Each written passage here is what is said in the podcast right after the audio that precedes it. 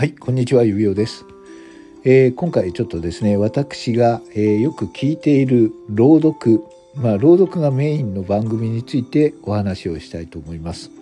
えー皆様、あの、このラジオトークの中でも、えご自身でね、朗読をされている方、結構あの、いいお声の持ち主の方が朗読をされていると、その話を聞きながらね、特に私は夜遅い時間に、まあ、朗読の配信とか朗読の収録を聞いてそのまま寝打ちをするのが好きなんですけれども、えー皆様は朗読の話とかを聞いてらっしゃったりしますかね？で今日はですねラジオトークではないんですが、えー私がよく聞いている、えー朗読の話、えーそれのことについてあのご説明というかご紹介をしたいと思います。はい、えーその話は皆さん知っていらっしゃる方もいますかね？こちら。サウンドライブラリー。世界で一つだけの本。という、えー木村多江さんが、えー朗読をされているお話で結構もう長いですね。もう700回を超えている、えーまあ1話大体1話完結のお話なんですけれどもまああるね旅行会社に勤めています月原かな子さんという、えーごく一般の一人の女性の、えーその人の人生が描かれている話を木村多江さんがその人になりきって、えーその人のある日常の生活を、えーまあ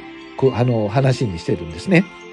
まあ、えーまあ、もう長いからあのそのその女性もだんだん成長していってるんですけれども確か20代後半ぐらいから話が始まってだんだんあの年を取ってきているんですけれどもその間にはまあ恋愛もあったり仕事のことで悩んだり家族のことの話したりとか日常にあることその人が感じたことを言っているんですけれどもちょっとその、えーオープニングを、えー私なりにちょっとあの始まり方が好きなのでちょっとそれを真似してみましたのでちょっとそれをお聞きください。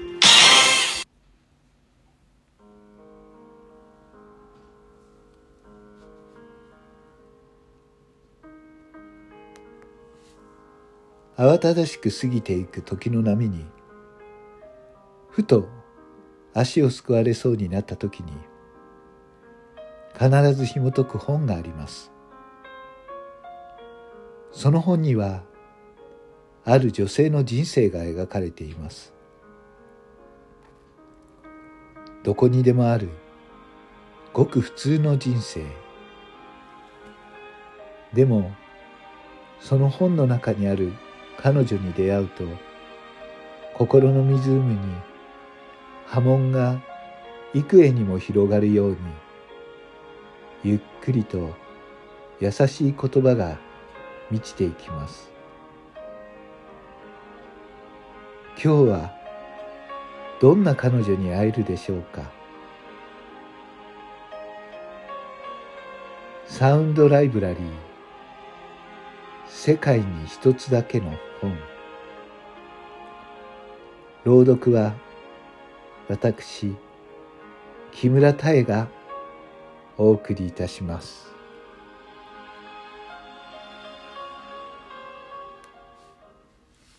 というような感じでですね始まる、えーお話なんですけれども